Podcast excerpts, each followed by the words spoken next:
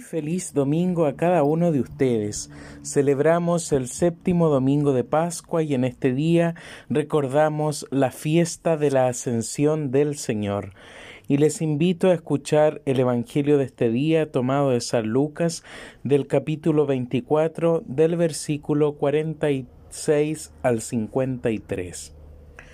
Jesús dijo a sus discípulos, Así está escrito, el Mesías debía sufrir y resucitar de entre los muertos al tercer día, y comenzando por Jerusalén. En su nombre debían predicarse a todas las naciones la conversión para el perdón de los pecados.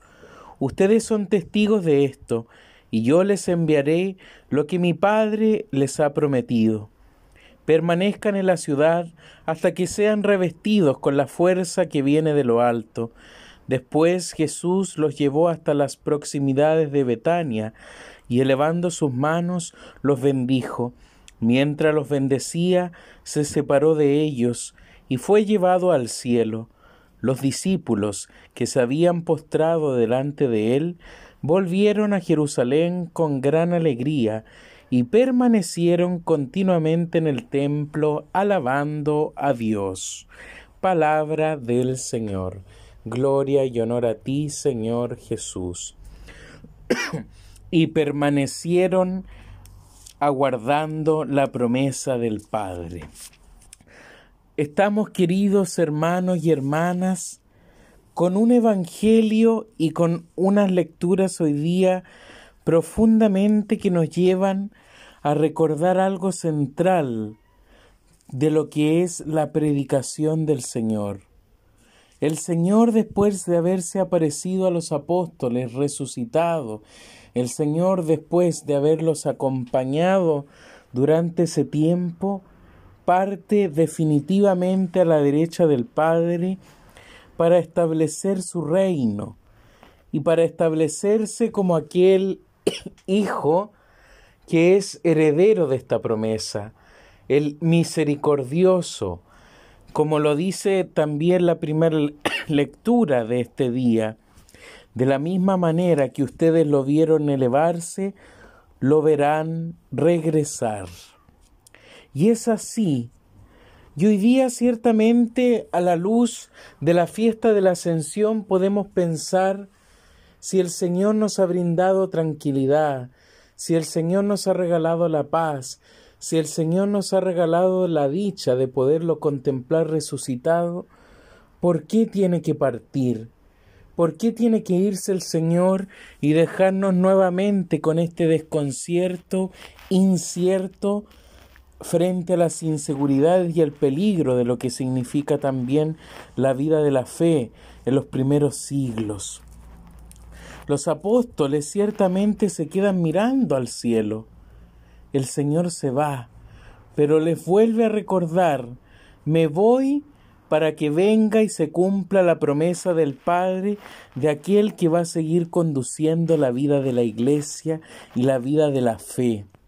Es necesario que yo me vaya para que Él, me, para que él venga. Es necesario que yo me siente a la derecha del Padre para que sea el Espíritu Santo quien finalmente vaya recordándoles estas promesas de amor, vaya animándolos en el caminar de la fe y vaya constantemente iluminando los pasos que van a ir dando como comunidades. Hoy día cuando el Señor nos hace introducirnos en este misterio de la ascensión, tenemos que pensar que no es un misterio de tristeza, que el Señor parta de nuestro lado no tiene que ser un motivo de tristeza, que el Señor nos deje solos para aprender a defendernos y a encontrar la fuerza del Espíritu de Dios no es un motivo de desconcierto. Los apóstoles quizás lo comprendieron así, pero Señor, ¿y ahora nos dejas? ¿Y por qué nos dejas? La pregunta entonces ahí tenemos que hacérnoslas y cuestionarnos.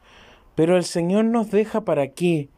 El Señor se va para darnos mayor libertad y en ese sentido para aprender a reconocer que nuestra vida de fe tiene que girar siempre en torno a la promesa definitiva que Dios nos trae y que es la promesa de su misericordia, que es la promesa en la cual como hijos e hijas de Dios hoy día compartiremos en este misterio de la ascensión.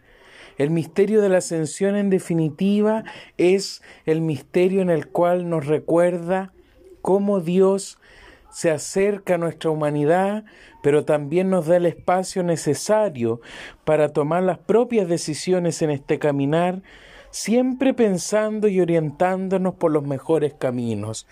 Y nos da la libertad precisamente para redescubrir que en nuestra propia vida y en el ejemplo del mismo Señor se encarna, se encarna en ese sentido nuestro ser cristiano. Hoy día cuando el Señor asciende, se nos da entonces este espacio de libertad. Pero un espacio de libertad que, como lo termina diciendo el Evangelio de Lucas hoy día, no nos tiene que poner tristes, sino que comprendamos la actitud de los discípulos. Es cierto, cuando ven que el Señor se va, se desconciertan y se quedan como atónitos, pero luego que Él les ha dado la bendición, dice el relato bíblico, regresan a Jerusalén aguardando con alegría. Y ahí tenemos claves hoy día que también podemos acoger nosotros.